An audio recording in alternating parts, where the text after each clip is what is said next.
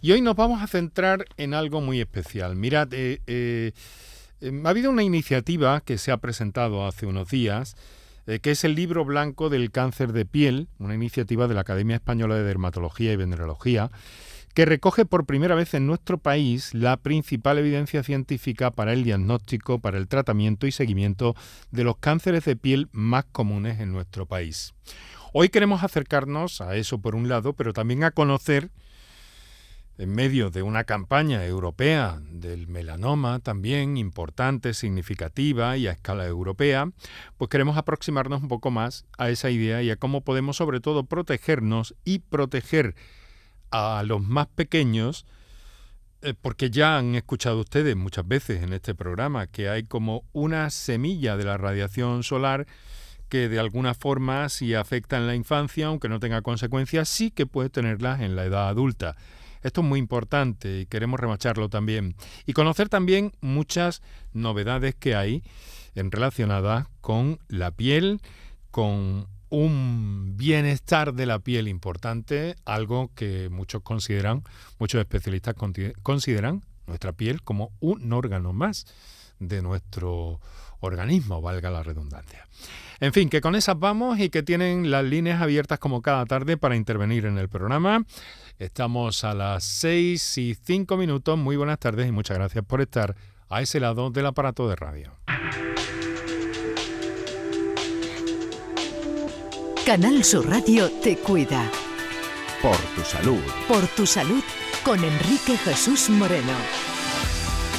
En nuestro país, eh, cada año, según datos de la Academia Española de Dermatología y Venerología, se diagnostican más de 78.000 nuevos pacientes con cáncer de piel, de los cuales casi el 95% presentan cáncer de piel no melanoma, que afecta aproximadamente a 74.000 personas nuevas cada año. Pero por su parte, el cáncer de piel, el melanoma, que es el más agresivo y con peor pronóstico, genera aproximadamente 4.000 nuevas personas afectadas cada año.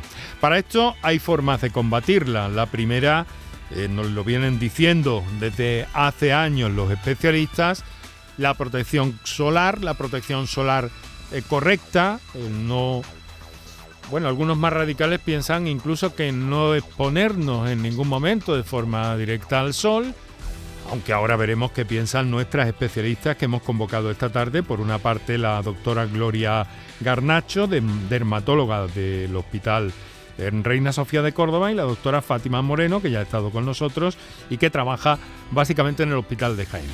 Bien, esos van a ser nuestros argumentos en este día y eso es lo que vamos a comentar y a contrastar con vosotros, como siempre que sabéis que tenéis unas líneas eh, telefónicas para intervenir en el programa y que os recuerdo ahora. Para contactar con nosotros puedes hacerlo llamando al 95 50 56 202 y al 95 50 56 222 o enviarnos una nota de voz por WhatsApp al 616 135 135 por tu salud en Canal Sur Radio. Bueno, y en el final de nuestro programa también vamos a ocuparnos de un asunto lúdico que tiene que ver con eh, sanitarios, que tiene que ver eh, sobre todo con médicos y enfermeros que tienen una liga de fútbol, como lo oyen, un campeonato de fútbol, lo llaman el evento nacional de fútbol médico y en este, en este año llegan a su vigésimo octava edición, nada más y nada menos. Desde mañana van a, van a disputar esos partidos de fútbol eh, en Isla Cristina. Y vamos a hablar con el doctor Alberto Gallego del Hospital eh, Balme de Sevilla, que nos explique un poco cómo, cómo, es esto y, en fin, que demos también una visión, eh, una visión distendida de algunos de los profesionales que nos acompañan aquí en el programa a diario. Bueno, lo han escuchado, ¿no? Y los datos son, eh, pues bueno, sin duda significativos. Y venimos dándoles cuenta aquí en el programa, en esta época y en anteriores épocas de Por tu Salud, que teníamos otros nombres, pero que básicamente nos ocupábamos de lo mismo, y ahora estamos aquí contigo a diario, pues que... Eh, Em, en fin, hemos estado preocupados por este asunto, ocupándonos de que los especialistas desde primera línea y con la solidez siempre de las organizaciones eh, de las sociedades científicas y en este caso de la Academia de Dermatología muy especialmente, nos dieran esas eh, eh, indicaciones, ese conocimiento que ven en consulta, siempre con el ánimo de prevenir, porque está en nuestra mano prevenir. También hay otras cosas mucho más eficaces también que se pueden hacer, pero todos tenemos de alguna forma una responsabilidad en todo esto. Voy a presentarles ya a nuestras especialistas de esta tarde, eh, que son por una parte la doctora Fátima Moreno, eh, dermatóloga del Hospital de Jaén, que ya ha estado con nosotros en otra ocasión. Eh, doctora Moreno, muy buenas tardes. Hola, buenas tardes Enrique. Encantada de, estar de nuevo con vosotros. Y muchas gracias por hacernos este hueco en su tarea cotidiana. Nos acompaña desde su consulta, ¿verdad? Justo en este momento nos ha podido hacer un huequito. Sí, sí, sí. Eh, para mí un placer y, bueno, sobre todo de hablar de un tema tan interesante como el que vamos a abordar esta, esta tarde. Bueno, tenemos un compromiso hasta las 7 menos cuarto aproximadamente, ¿no, doctora? Sí, puedo, un poquito más, sin problema. Ya, ya me he organizado. Perfecto. bueno, pero andaremos por ahí, por ahí, porque como les he dicho a los oyentes, quiero, quiero ver qué es esto del evento nacional de fútbol médico que me parece una iniciativa interesante también y hemos querido subrayar por aquí un poquito esta tarde. Bueno, conoce usted sobradamente a la doctora Gloria Garnacho, que nos acompaña en los estudios de Canal Sur Radio en Córdoba. Eh, doctora Garnacho, muy buenas tardes. Hola, buenas tardes. Encantada de saludaros a los dos. Muchas gracias igualmente por cedernos este tiempo de su agenda, eh, de su actividad cotidiana para eh, acompañarnos, es dermatóloga en el Hospital Universitario Reina Sofía. Eh, también está vinculada a la Academia Española, de la, sección andaluza, es que es muy largo. sección andaluza de la Academia Española de Dermatología y Venerología, pero también me gusta de vez en cuando reflejarlo en toda, en toda su extensión. Eh, doctora, trabaja usted básicamente en el Hospital Reina Sofía con niños, ¿verdad? Sí. Con, con dermatología infantil. Sí, vamos, yo trabajo también con dermatología normal, pero es verdad que allí eh, estoy un poco al cargo de la unidad de dermatología pediátrica. y, la verdad es que mm, eh, por eso estoy un poco encantada de estar aquí, porque es verdad que la sección infantil, como yo digo, es una etapa de la vida súper importante para esa impronta de fotoeducación, ¿no? Y de que tengan un, un, futuro mejor, ¿no? Porque hay consecuencias, ¿no? Si, si uno se descuida en la infancia, eh, ¿Qué pasa luego en la edad adulta? ¿Qué, qué experiencia científica o qué documentación tienen ustedes? No es que tengamos que ser catastrofistas, pero sí. es verdad que, bueno, como bien has dicho antes, la piel es el órgano más extenso del organismo, es definido como tal. El más grande. El más grande, exactamente. Y eh, se sabe que eh, la exposición solar es el factor de riesgo evitable más importante en el desarrollo del melanoma y que durante la infancia se recibe el 80% de la radiación solar que uno va a recibir a lo largo de toda su vida. Pero esto es como una especie de inoculación, ¿no? Porque, a ver, quiero decir que eh, mm, hay daños que se pueden producir en la infancia que no van a dar la cara hasta muy entrada en muchas ocasiones en la edad adulta, ¿no? Exacto, sobre todo cuando son los niños más pequeñitos ahí y se fían todavía de sus padres, ¿no? Eh, ahí hay un factor del padre como adulto responsable de esa fotoeducación del niño. Luego hay otra etapa de la vida ya más mayores, cuando ya empiezan en los 10, 11 años, incluso la preadolescencia, en la que es importante inculcárselo para que lo desarrollen ellos solos, ¿no? Porque hay una etapa ahí de vacío en la que empiezan a pues exponerse con más riesgo, igual que pues existe el problema pues de la droga o del alcohol o tal, pues igual existe con el tema de la, de la exposición solar no saludable, ¿no? Y es verdad que decirle a un niño, es que de mayor vas a tener cáncer de piel, eso es complicado y no es algo que haya que trabajar, ¿no? Eh, por eso eh, se habla más con los adultos de que sean responsables de cara a sus hijos, ¿no? Sobre, sobre ese riesgo, ¿no? Eh, pero ya no solo de cáncer de piel, sino también pues de aparición de otro tipo de lesiones, de estropearse la piel, ¿no? De, mil razones. Claro, porque me imagino que, en el hospital, eh, doctora Garnacho, mm, ¿qué otro tipo de patología ve usted en el marco en la edad pediátrica? Bueno, en la edad pediátrica se ve muchísima patología. La campeona es la dermatitis atópica, que esa acompaña a todos nuestros niños, ¿no? Eh, es verdad que el control, o sea, por ejemplo, en el desarrollo del melanoma, el melanoma puede aparecer de nuevo o puede aparecer sobre un lunar, ¿no? Eh, por eso se habla mucho de de que el sol puede inducir cambios en los lunares y, puede aparecer eh, melanoma o, eh, de nuevo. ¿no? Eh, en los niños es una etapa en la que empiezan a aparecer lunares. De hecho, muchas veces llegan los pacientes o los padres, es que a mi hijo le han cambiado los lunares. Y mm. siempre le digo lo mismo. Esas cosas que decimos de aparición de un lunar nuevo, cambio de un lunar persistente, son más bien para adultos. Porque lo normal es que en la etapa infantil mm. aparezcan lunares nuevos y vayan cambiando. O sea que es normal, quiero decir. Claro, tienen que aparecer lunares, a los niños. Los lunares en principio son normales. Claro, claro. Tener, puedes tener más, menos. Claro, puedes tener más, menos. Hay familias de dálmata, hay familias que no tienen lunares. Y normalmente los lunares aparecen en torno a los dos, tres añitos, empiezan a aparecer y tienen su eclosión también con el desarrollo hormonal. Incluso pues aparecen hasta los 30, 40 años. Claro, ya está ahí, hasta ahí.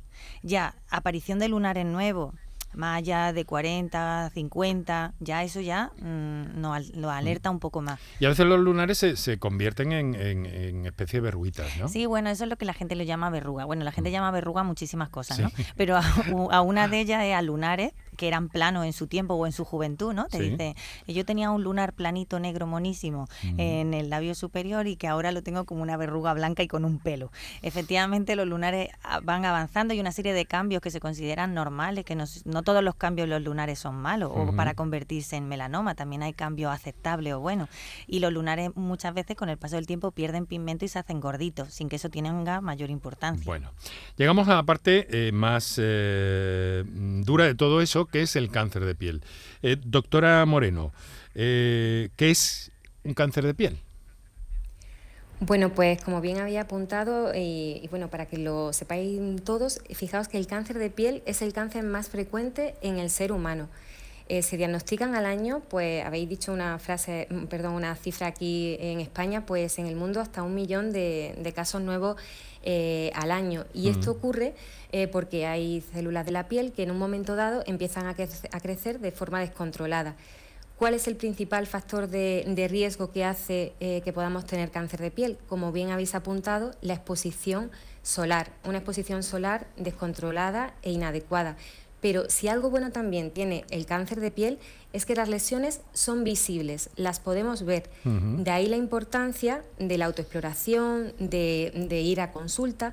¿Para qué? Para mm, realizar un diagnóstico lo más precoz posible que va a mejorar muchísimo el, pronóstico. Por eso siempre, ante cualquier lesión nueva, lesión cambiante que, mm, veamos que, no ha crecido mucho en poco tiempo, que nos sangre o que presente varios colores, lo, mejor es la consulta. Y de ahí también la importancia de, las campañas e iniciativas que, se realizan de Piel Sana, que pertenece a la Academia Española de Dermatología y Venereología, y, la campaña tan importante como había apuntado en, junio, que es la campaña del euromelanoma, porque con eso acercamos a la población el conocimiento de, de diferentes enfermedades en este caso del cáncer de piel, y así eh, es una forma de concienciarlo sobre el cáncer de piel, la importancia que tiene la adquisición de hábitos de exposición solar saludable y la importancia también de la consulta temprana ante la aparición de cualquier cambio o de, o de lesión sospechosa. Así que es fantástico que vayamos acercando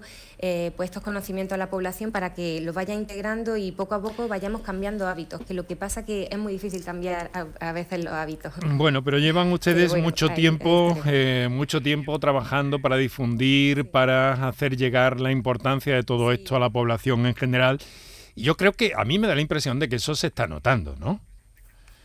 A ver, ¿qué dicen ustedes? ¿Qué dice la, doctora Garnacho? No, sí, está visto que aparte de los números se sabe que más del 90% son casos precoces.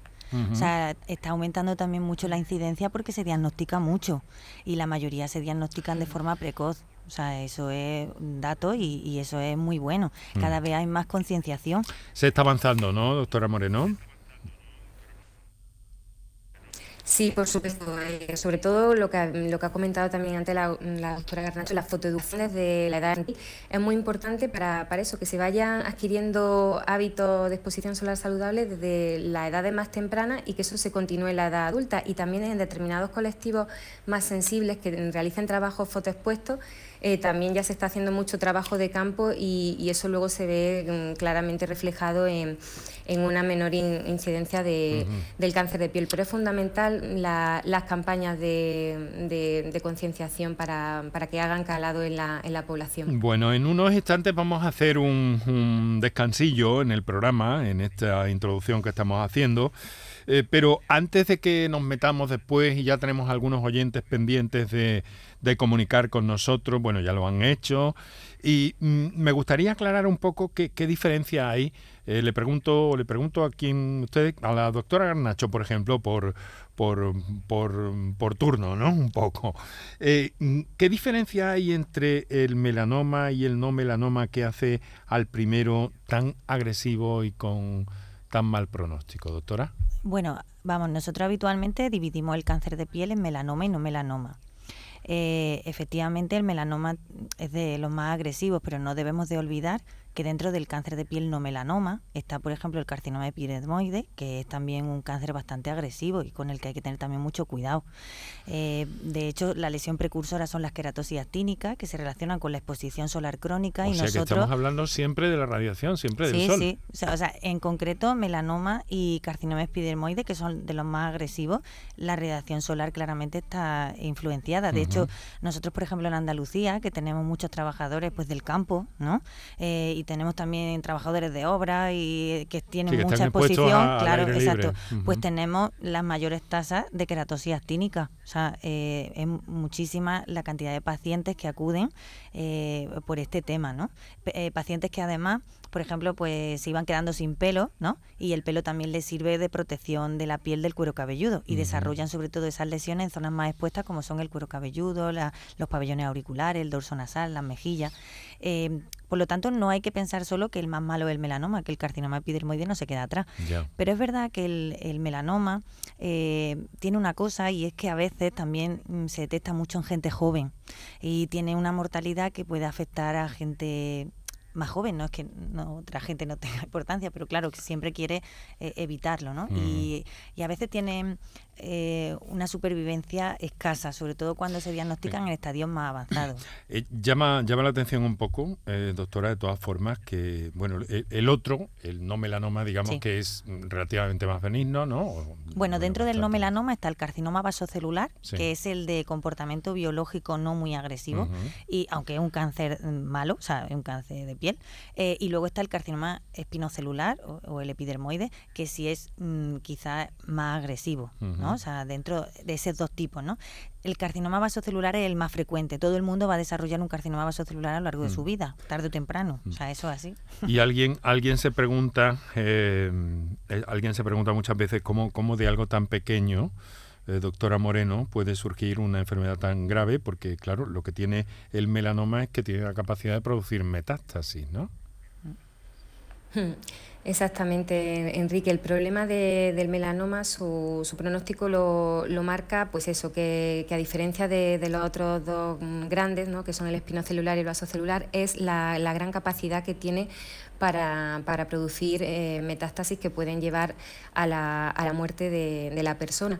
Entonces eso tiene un comportamiento biológico mucho más agresivo y de ahí la importancia del diagnóstico precoz. Cuanto antes diagnostiquemos un melanoma, pues la cirugía puede ser incluso, eh, bueno, es normalmente curativa y mejor será el pronóstico de, la persona. Necesitará pues eh, una cirugía menos, menos agresiva o un tratamiento posterior eh, pues también menos importante, porque mm, cuanto mayor sea el grosor del, del melanoma, pues más, más capacidad tiene de, producir metástasis y ensombrecer el, pronóstico. Por eso mm, la consulta ante, ante todo, mm, hay muchos pacientes que dicen, bueno, tengo una cosa, prefiero no, consultar, porque si, sobre todo en población un poquito más, más mayor, piensan que si quitan un lunar pues eh, se le va a malignizar o le va a salir otro más. Hay que también desterrar ese mito. Hay un poco de mito también. Ya cada vez lo oímos menos. Mm, sí.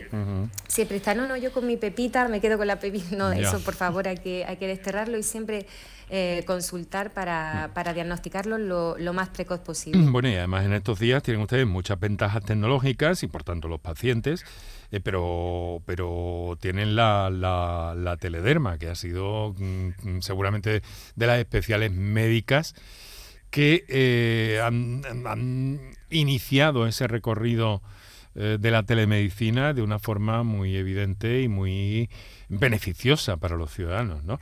Bueno, dicho esto que nos ha explicado la doctora Moreno, eh, Gloria, dígame una cosa. Entonces la prevención precoz, o sea, la detección precoz, el diagnóstico precoz, fundamental. Eso es básico, o sea, súper básico. De hecho, eh, ahí estaría también la clave, porque por ejemplo un paciente que no tiene nada de lunares o no tiene nada de lesiones y le aparece una, el propio paciente se da cuenta y consulta. Pero por ejemplo un paciente que tiene 150 lunares o 200 lunares, además de tener todo lleno de pelo, pues claro, eh, cuando ese paciente le dice, ¿se ha notado usted algún cambio? Pues el paciente te mira alucinado porque no tiene ni idea. O sea, es eh, difícil. Es complicado. De hecho, eh, la mayoría de los pacientes de las consultas surgen cuando el paciente, por ejemplo, viene del verano, ha ido a la playa, ha ido a la piscina, se ha encontrado con otros miembros de la familia, no sé qué, le han mirado así un poco en bañador y le han dicho, oye, ¿y tú te has mirado eso que tienes por ahí? ¿Has visto que tiene ahí eso justo en la zona de atrás del brazo, el cual el paciente ni se ve? Es inaccesible exacto, Exacto, visualmente. Claro, entonces eh, es importante eh, no solo que consulten o hacerlos partícipes, sino identificar a aquellos pacientes que pudieran tener mayores factores de riesgo para hacer una campaña más activa sobre ello. También, también se comentó, mm, me estoy extendiendo demasiado, pero también se comentó aquello de, de eh, el diagnóstico, el, el, la autoexploración en pareja, ¿no? Sí, sí, bueno, es, bueno, es bueno, claro que sí. Bueno, y los peluqueros tienen mucho que ver también en las lesiones del cuero cabelludo. No saben la de más que se diagnostican gracias a que sus peluqueros, claro, gracias a que una llamada de, agradecimiento a los peluqueros que eh, peinando y viendo a su a sus clientes, pues le dicen, oye, aquí hay algo debes consultar, ¿eh? que mira lo que tienes aquí, consulta, consulta y ve, mira, mira lo que tiene. Eso es una labor también muy importante. Sin duda, eh, preventiva, de algún modo, sí. Bueno, pues vamos a mm, recordar a nuestros oyentes qué líneas tienen para acceder al programa, agradecer la presencia de la doctora Gloria Garnacho, de la doctora Fátima Moreno y vamos a recordar esos teléfonos, unos minutos para nuestros anunciantes y enseguida entramos en materia. Para contactar con nosotros puedes hacerlo llamando al 95 50 56 202 y al 95 50 56 222 o enviarnos una nota de voz por WhatsApp al 616 135 135 por tu salud en Canal Sur Radio. La mañana de Andalucía con Jesús Vigorra es tu referencia en la radio. Con la última hora del día. Toda la actualidad. La información más cercana que buscas y el mejor entretenimiento. La mañana de Andalucía con Jesús Vigorra. Contigo desde las 6 de la mañana. Quédate en Canal Sur Radio. La radio de Andalucía. Todo lo que necesitas saber sobre tu ciudad y provincia lo tienes en Canal Sur Radio Sevilla. Con Bilber Elevación, adapte su vivienda. Instalación en 24 horas de sillas salvaescaleras, plataformas y ascensores unifamiliares. Bilber ofrece garantía vitalicia en sus productos según condiciones de contrato de mantenimiento. Llámanos gratis al 900-221-707. Presupuesto sin compromiso. Más información en elevadores.bilber.es. Eleva tu calidad de vida. Vente a Dimarsa, ponte en mis manos y dile chao, dile chao, dile chao, chao, chao, empieza ya tu autoconsumo, nuestro petróleo es el sol. Leques fotovoltaicas Dimarsa y despreocúpate de la factura de la luz. Dimarsa.es Bienvenidos a Sacaba. Mil metros de electrodomésticos con primeras marcas. Grupos Whirlpool, Bosch y Electrolux. Gran oferta. Microondas Whirlpool de 25 litros con grill de 900 vatios en acero inoxidable. Antes 179 euros. Llévatelo ahora por solo 79 euros. Y solo hasta fin de existencias. Solo tú y Sacaba. Tu tienda de electrodomésticos en el Polígono Store en calle nivel 23. Sacaba. Para contactar con nosotros puedes hacerlo llamando al 95 50 56 202 y al 95 50 56 222 o enviarnos una nota de voz por WhatsApp al 616 135 135 por tu salud en Canal Sur Radio. Bueno, ahora vamos a ver, eh, mm, en fin, eh, cómo podemos, cómo debemos relacionarnos con el sol, que eh, tan vinculado está a la estética en este tiempo como vemos eh, actitudes algunas veces sobreactuadas, precisamente, en la toma del sol, ¿no?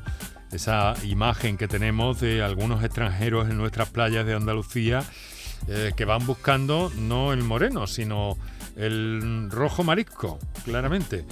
Y que además se afanan en conseguirlo, pero eso son verdaderas quemaduras, ¿no? Las que muchas veces se han podido ver y las que luego recurren a los servicios de urgencias de muchos hospitales en las costas con casos de este tipo por quemaduras mm, de un grado importante. Eso es una realidad.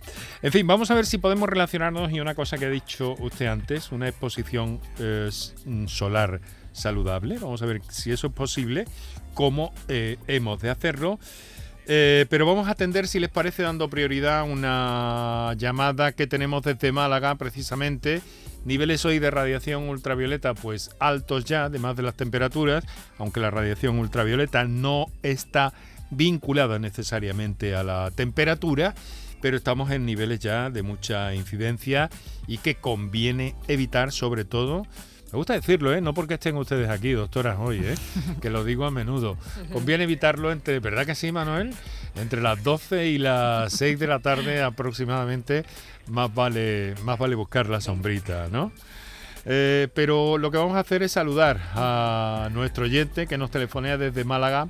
Es Ángel. Buenas tardes, Ángel. Hola, buenas tardes. ¿Qué tal? ¿Cómo está? Pues bien. Pues, pues, la verdad que aquí asustado con el sol, la verdad, un poco. asustado con el sol. Sí, porque ya hace tres años que el sol para mí es algo que me ha producido mucho dolor y por lo tanto le tengo la, verdad que le tengo mucha manía y mucho respeto. Bueno, yo deciros que, que llamo para dar un testimonio de esperanza, ¿eh? sobre todo a todos los enfermos de cáncer, porque bueno, yo he tenido Ahora mismo ya solamente estoy en las revisiones, pero he tenido un melanoma en cuarta fase con metástasis en pulmones e hígado. Y me tuvieron que vaciar todo el cuello, me quitaron el esternocleidomastoideo, es decir, en la cabeza me tuvieron que hacer injertos de la pierna. Y la verdad que, bueno, gracias a la inmunoterapia y a los médicos de Carlos Haya, a mi doctor Miguel Berciano y a todo su equipo, pues hoy estoy aquí, hace ya tres años, ¿no? Y puedo contarlo las perspectivas eran muy malas al principio, la verdad que me asusté muchísimo, sobre todo porque yo soy una persona que nunca he tomado el sol, que yo soy medio pelirrojo y claro, yo ya de pequeñito el sol para mí era algo que no, que no debía de tomar, pero bueno, así son las cosas. Y bueno, por eso llamaba sobre todo y dar las gracias a todos los equipos médicos, a todos los equipos de oncología de Málaga por su labor y por lo bien que nos han tratado siempre y nos tratan. Bueno, Ángel, muchísimas gracias. ¿eh? Muchísimas gracias por su confianza y por narrarnos aquí esta experiencia tan significativa. Pero le quiero preguntar algo. Eh, ¿Cómo fue ese proceso hasta que llegó? Eh, pues mira, bueno, yo me dedico al mundo del espectáculo. Entonces estaba montando un espectáculo y yo empecé a notarme muy cansado, muy cansado y en el cuello, en, el lateral izquierdo del cuello me salieron dos bultos que me dolían muchísimo y claro, eso empezó, creo que yo que era octubre, y en enero ya estaba que no podía, yo no podía más con el dolor. Y entonces fui a mi médico, empezaron las pruebas, pruebas para acá, pruebas para allá, y mi médico de cabecera me dijo, eh, Ángel, ¿te mira la mancha de la cabeza? Y dije, yo le dije, no, y dice, pues vete porque tiene muy mala pinta. Y así fue, fue entrar en dermatología del clínico por la puerta, la doctora me miró y digo, hola, ¿me conoces? Y dice, no, no, te estoy viendo lo de la cabeza. Y digo, ah, sí, es una mancha que tengo desde siempre. Y ese mismo día me hicieron la biopsia y una semana después me dijeron que tenía cáncer, que tenían que abrir el cuello, sacar ganglio, etc., etc. Fue así, vamos, no, no puedo contar mucho más. Bueno, pues en cualquier caso, ahora cómo están las eh, cómo están las cosas. Ahora, muy bien. La verdad que sí, he estado un año y medio de tratamiento con la inmunoterapia. Eh, y bueno, ahora estoy engordado, pero tengo mucho peso, mucho peso. Ahora estoy mucho más gordito, vuelvo a ser yo. Eh, bueno, tuve que aprender a, beber. me costó bastante poder hablar un poco. Pero bueno, ha sido duro, pero no inalcanzable. Es decir, lo importante es eso, ¿no? Que estamos aquí, que se sale, se puede salir. Eso sí, que por favor la gente tenga mucho cuidado con el, con el sol. Yo es verdad eso que comentabas hace un momento de los guiris al sol tostándose, achicharrándose vivo. Yo me pongo malo, los veo y me pongo malo, ¿eh? Es que me pongo malo. dan, ganas de, dan ganas de acercarse y darles algún manual, incluso algún tríptico, no sé, algo. Sí, sí, cuídese, cuídese porque es verdad que, que la piel es algo muy importante, que es el recubrimiento que tenemos contra contra todo el exterior, lo que cuida nuestro cuerpo interior y a veces no la cuidamos lo suficiente. Y es verdad que de pequeño, bueno, pues, pues yo tengo ahora 60 años. Yo me acuerdo que cuando íbamos a la playa yo me, me tapaba bastante, pero bueno, lo que había era ni idea.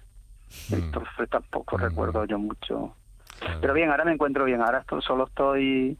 Me hacen cada tres meses, me hago un tag completo, desde la cabeza hasta los pies. Eh, ahí me detectan si hay tumores otra vez o no en el pulmón o en el hígado, que no, que estoy limpito, ya estoy limpio. Y nada, muy, muy agradecido y contento. Sobre todo porque la vida es muy bonita y cortita y bueno, estoy muy blanquito, muy blanquito porque el tratamiento me causó una despigmentación total, perdí la tiroides por el tratamiento, pero bueno, con unas pastillitas que me tomo, ahí yo voy mejor que nada. y mucho pues, protesto. Yo soy el loco del protesto. Mm, de verdad que, insisto, le agradecemos su confianza, eh, la experiencia que nos ha narrado y que nos alegramos muchísimo de que las cosas estén ahora, sean tan favorables ahora después de, de, esa racha. Un fuerte abrazo y, venga, para adelante. Muchas gracias. ¿Eh? Un abrazo para todos los doctores y las doctoras. Gracias. Muchas gracias, Ángel. Hay que ver, doctoras, es, me llama la atención, ¿no? Porque es, es un caso típico de, de cómo puede presentarse en ocasiones si no se detecta a tiempo un melanoma? Mm, a ver, ¿O hasta qué punto lo es? Él, también ha comentado que él es muy clarito, que él ha sido muy clarito, entonces hablamos de, la exposición solar como factor de riesgo evitable, pero luego también hay una serie de factores de riesgo propio. Se, sabe que las personas de fototipo bajo tienen un riesgo mayor, y sobre todo aquellos que son pelirrojos se han asociado a mutaciones genéticas que te hacen más predispuesto a desarrollar cáncer y que esos cánceres sean más agresivos. Entonces probablemente sea una mezcla de factores, no todo es así.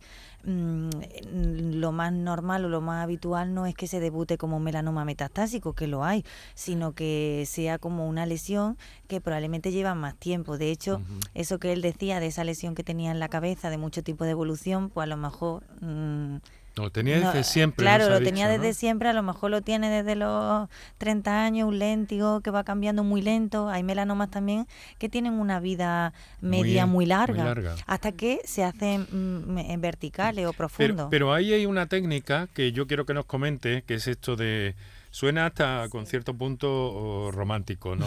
El mapa de lunares, ¿no? De cada persona, ¿no? Sí. El mapa de lunares. Pero esto es una herramienta eh, increíble, capaz de hacer un seguimiento y de ver cómo va la evolución, sobre todo eso, una persona que tiene, ha, dicho usted una cifra, 150, 200 lunares, ese es el, el, parámetro a partir del cual ya no te puedes orientar contigo mismo, autoexplorando. Claro, a ver, la media que tú te puedes más o menos controlar es que una persona tenga unos 50 lunares aproximadamente. Estamos hablando repartidos desde la cabeza hasta los pies, ¿no? Esto es como la lotería. Yo siempre digo, es que a mí no me toca, no me toca, pero es que no compro, ¿vale? Entonces, las personas que tienen 150 lunares, 200 lunares, tienen muchas papeletas de que alguno de ellos se le ocurra y se vuelva un poco loco. Hay más por una simple cuestión matemática. Exactamente, una cuestión matemática. Si a eso le asocias que encima son de fototipo claro o pelirrojo o que han tenido algún antecedente en la familia de que han tenido melanoma, pues va sumando factores. Claro. Entonces, eh, eh, como decía la doctora Moreno, hay campañas que hacen ese acercamiento a la población y hacen un diagnóstico en el momento, ¿no? O sea, tú ves a esa persona, le ves su espalda y en ese momento dices si hay una lesión buena o una lesión mala, ¿vale? Y hacen un diagnóstico precoz.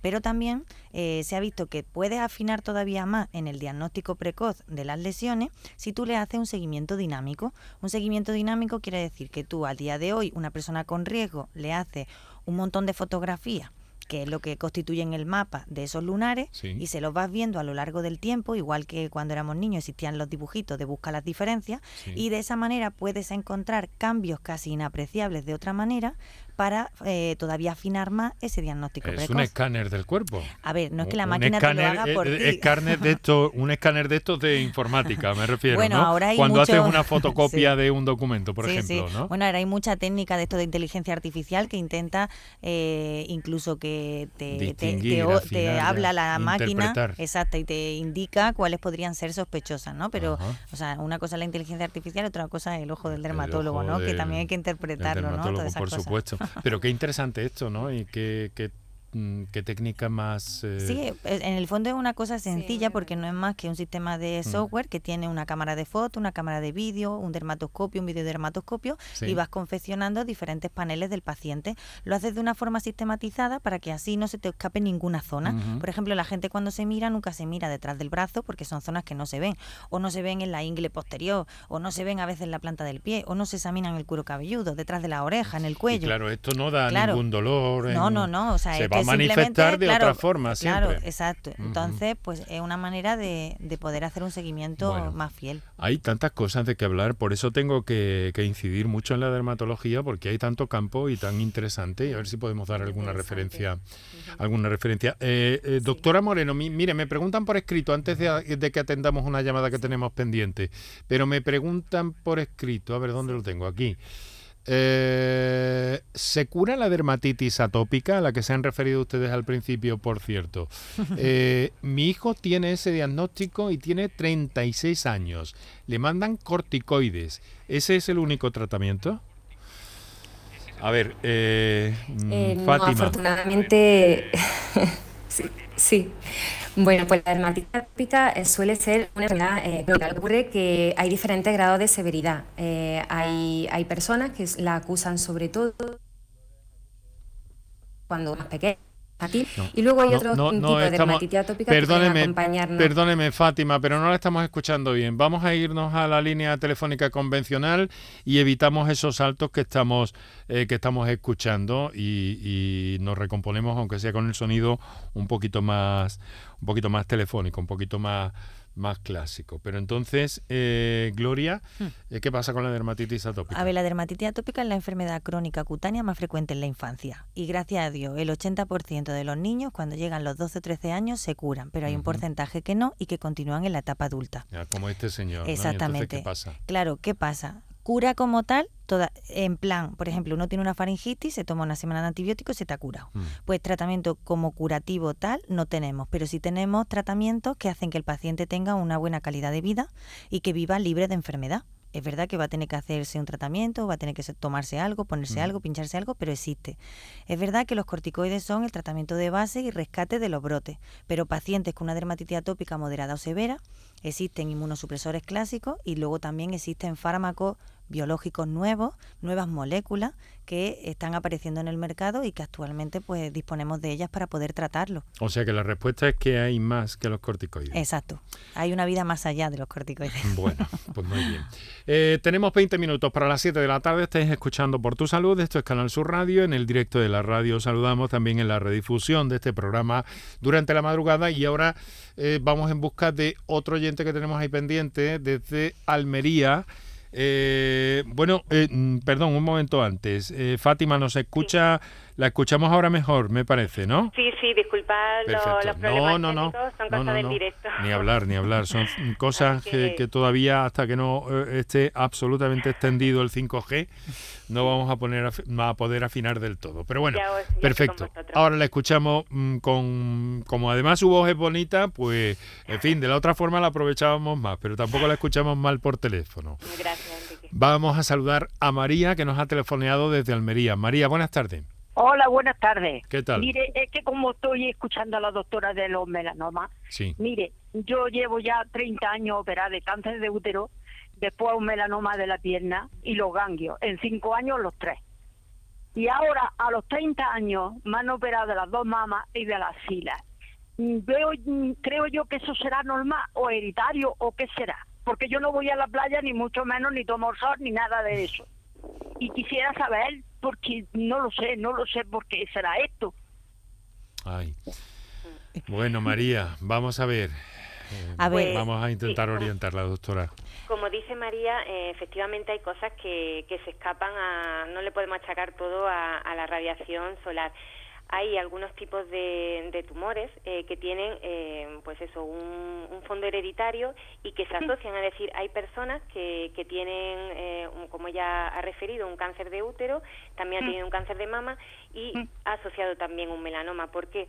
porque hay una predisposición genética hay algunos genes que son los que los que regulan los mecanismos de reparación celular que están alterados y que, que, puede ocasionar esto. Es decir, que en una única, en una misma persona eh, se den varios, varios tumores, pero que no es lo habitual, aunque hay, hay determinados perfiles de, de riesgo, como, como hemos dicho, el haber tenido pues antecedentes de cáncer de, de piel, los fototipos eh, bajos, el que se hayan tenido quemaduras solares en la infancia y en la, en la adolescencia, el que mm. se haya tenido también eh, trabajos fotoexpuestos, los pacientes que están inmunosuprimidos también es una población que hay que hacer eh, un trabajo importante y un, y un, seguimiento también dinámico porque mm. la propia inmunosupresión puede producir eh, que se tenga más riesgo de, cáncer de piel y también hay algunas otras enfermedades genéticas que también nos predisponen a tener más cáncer de piel como son los pacientes albinos o con mm. serodema pigmentoso. Pero en el caso de María sospecho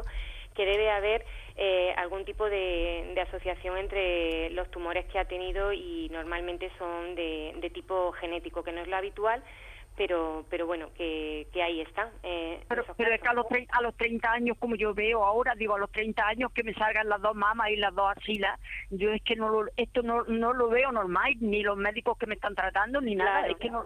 Ni, y no, hay antecedentes tal vez en su familia, en fin, que... Mi madre, mi madre que padece cáncer sí tuvo cáncer de mama. Normalmente suele haber eh, eso, una carga genética que justifique que, que haya este tipo de, de, tumores que se repitan en, en eso, en, la, en, diferentes generaciones y que se asocien a otro tipo de tumor. Por eso, sobre todo con el cáncer de mama, eh, también las pacientes que tienen cáncer de mama les solemos hacer despistaje o seguimiento porque es más frecuente que puedan desarrollar eh, melanoma. Por eso, de ahí lo que hemos venido comentando toda la tarde, la importancia de mm, María de, de eso, de, del seguimiento de, de nuestra piel eh, también y, de, la consulta con el, con el dermatólogo.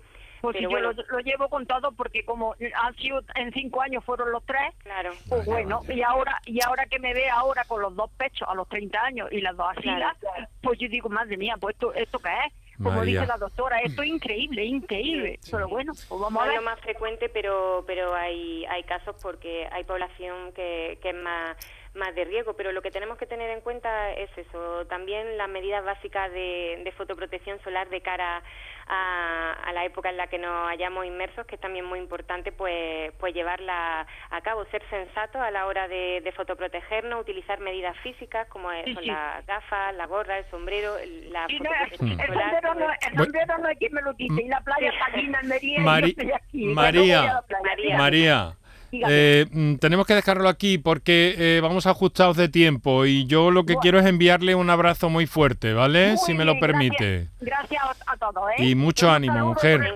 Mucho ánimo. Claro, hay cuestiones que la ciencia, que la medicina aún... Mm, no tiene respuesta, aunque ya mismo la va a tener probablemente, porque sí que nos va a dar un mapa de, de, predisposición a algunas cosas que hace algunos años eran películas de ciencia ficción, pero que estamos, estamos viendo que cada vez están ahí más, más a la vuelta de la esquina, ¿no? Pero bueno, lo importante es eso. Ahora las medidas en la época que, que nos ocupa, que, que, nuestros oyentes se la lleven a casa y, que sepan mm. eso, que, que bueno, que pueden disfrutar del sol también de una forma saludable. A eso voy. A eso voy. Perdona que la interrumpa, pero se nos va agotando el tiempo también y quiero llegar a esa parte, ¿no? Eh, podemos mantener una relación y les voy a pedir, hombre, eh, vamos, no les voy a pedir que me respondan en 10 segundos, pero que por favor intenten eh, dejar una idea clara para, para nuestros oyentes. ¿Se puede convivir con el sol de una forma saludable? ¿Cómo es eso? A ver, empiezo por la, por la doctora Garnacho. Mm, claro que se puede hacer y de hecho lo demostramos día a día porque vivimos en Andalucía. Eh, y el sol, cuando se vamos al cole a darle las campañas de fotoeducación, no queremos decirle que el sol sea malo. El sol es bueno y hay que vivir con él. Eh, y luego es una cosa muy importante, hay que desvincular la, exposición solar o la exposición solar saludable con la playa y la piscina, porque sol hay en todos sitios, en nuestro día a día, en el coche, no lo filtran los, eh, los cristales, en los conciertos, en el deporte al aire libre, en el senderismo, eh, en las compras, en el exterior, en las tapitas, en los bares. O sea, el sol está en todos sitios y hay que exponerse de forma saludable. Y no es solo exponerse crema, es mm, buscar activamente la sombra, medidas protectoras físicas, sombrero, gafas, ropa solar. En la población infantil, por ejemplo, es muy interesante la ropa solar, porque los niños sabemos que son muy reacios a ponerse cosas pringosas. Eh, y em, hacerlo en nuestro día a día pero en nuestro día a día. O sea, cuando yo salgo del hospital a las 3 de la tarde, o sea, si va entre que vas a buscar al parking el coche y luego que te ponen el coche, hay tráfico y llegas a tu casa, eh, puede pasar un tiempo de 20 minutos.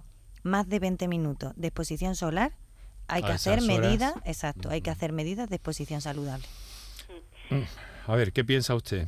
Pues yo también soy de la misma opinión y además apuntaría que, eso, que el sol también es fuente de vida, es necesario, súper necesario para determinadas funciones biológicas como la síntesis de, vitamina D, para prevenir la osteoporosis, es antihipertensivo, también con él eh, conseguimos encontrarnos mejor, es decir, eh, nos, eh, nos atañe en nuestro, en nuestro estado de, ánimo y por eso tampoco debemos de demonizarlo, tenemos que, realizar eso, una, una relación cordial con el sol, tomando los beneficios que podemos obtener de él y evitando sus efectos perjudiciales, sobre todo eh, en épocas de mayor radiación solar, como en la época eh, en verano, pero, pero bueno, disfrutando del sol de, de una manera saludable, mm. igual que hacemos ejercicio, eh, una dieta adecuada, pues integrar hábitos de exposición solar saludable en nuestro día a día. Y entonces, ¿se puede tener un bronceado razonable con, en el marco estético con esto que me están diciendo? ¿Qué debo interpretar? Bueno, pues se puede efectivamente tener un, bronceado eh, progresivo, porque si pasamos a lo mejor 10 días en la, en la playa, pues lógicamente los melanocitos cuando los estimulamos con la radiación solar, pues empiezan a producir más, más pigmento. Pero lo importante es eso, que sea progresivo, que siempre apliquemos un factor de protección eh, que sea de, del 50 y que, y que cubra no solo la fotoprotección, perdón, la radiación ultravioleta B, sino también la, la A y el espectro infrarrojo. Y que también eso lo complementemos con una cosa que yo recomiendo mucho, que es la fotoprotección solar oral, que son vitaminas como la vitamina C, la E, eh, son antioxidantes que lo que hacen es contrarrestar la inflamación y el estrés oxidativo que produce el sol. Eso te lo tomas todos los días por la mañana en verano y también complementa muy bien a la fotoprotección tópica. Bueno, o sea, ¿y usted qué piensa, doctora? Yo creo que el bronceado ya no se lleva.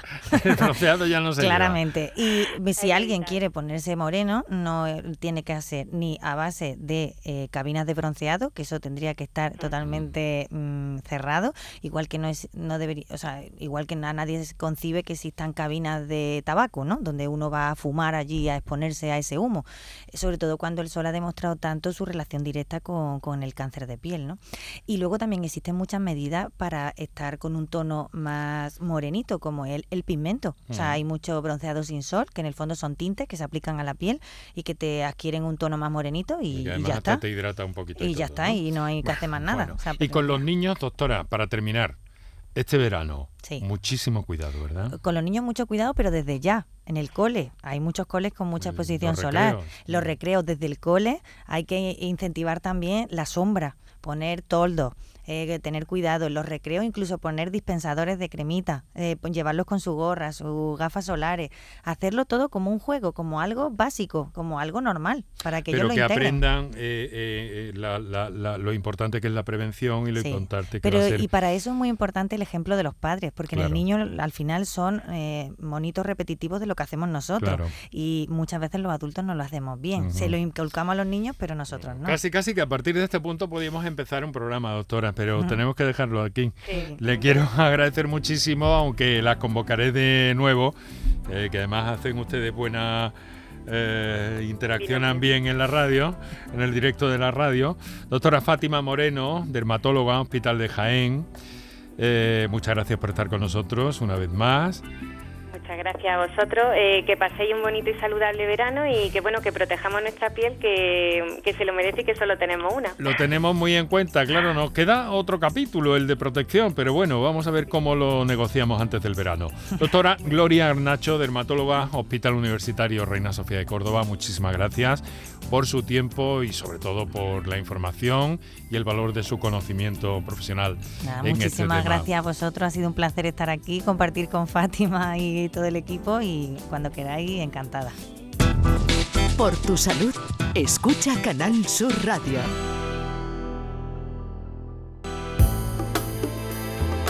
Bueno, tenemos eh, tres minutitos y poco, pero no queremos eh, perdernos eh, eso que les he dicho al principio del programa, al menos un apunte de esa vigésimo octava edición del evento nacional de fútbol médico. Doctor Alberto Gallego, Hospital de Valme de Sevilla. Muy buenas tardes. Buenas tardes, ¿qué tal? Encantado de saludarle. Oiga, creo que son ustedes el, grupo, el equipo de, de en torno al Balme que son campeones de la última edición. Eso es, ganamos la, última edición celebrada antes de la pandemia en el año 2019 y bueno, este año tenemos el placer de, además poder organizarlo. Bueno, pero a mí me ha llamado además la atención mucho que llevan ustedes casi 30 años con, este asunto, ¿no? Eso es, esta es la vigésima octava edición del evento nacional de fútbol médico. Es un torneo que progresivamente ha ido ganando y creciendo y, bueno, nosotros tenemos una, una corta historia de seis años, pero, pero bueno, muy, muy fructífera. Sí, porque sí han ganado y todo eso. Bueno, y que eh, explíquenos un poco cómo, cómo se organizan, porque creo que eh, médicos y enfermeros, ¿no? Por cierto, ¿no?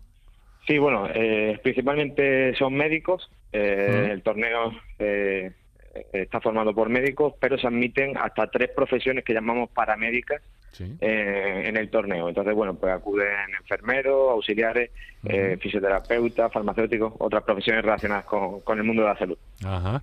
Bueno, y, claro, lo, todo es normal, ¿no? ¿Los partidos duran 90 minutos o, cómo los tienen bueno, algo, algo menos, algo menos porque primero son muchos partidos, pocos días. Aparte, no, nuestro ritmo no es, no es el ritmo profesional, es una afición. ¿Pero cuántos equipos hay en el torneo, doctor? Sí, hay 16 equipos eh, sí, es un torneo que, como le digo, ha ido creciendo en los últimos años, ha pasado de, de 10, 12 equipos a, 16 en la actualidad. Y bueno, son muchísimos partidos, como le digo, en muy poco tiempo.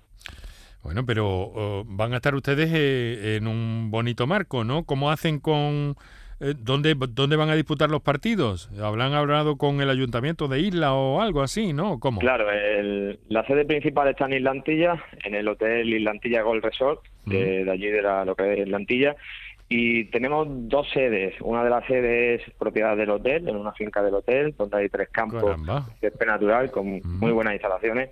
Y otra de las instalaciones será la fase final, será en el Estadio Ciudad de Lepe, que agradezco desde aquí la, disponibilidad y, predisposición del Ayuntamiento de, no está nada mal. Espero que hayan programado horas eh, saludables para, lo, para la disputa de los partidos, ¿no, doctor? Bueno, hemos garantizado mucha agua, podemos decirlo así. Muy bien, bueno, pues que, haya suerte. Nos ha llamado mucho la atención esta edición número 28 del Evento Nacional de Fútbol Médico, Islantilla, pues desde mañana y con unos paisanos en torno a los 16 equipos que, que participan, que tienen el último campeonato a su favor. Así que ya tienen una estrella en la camiseta.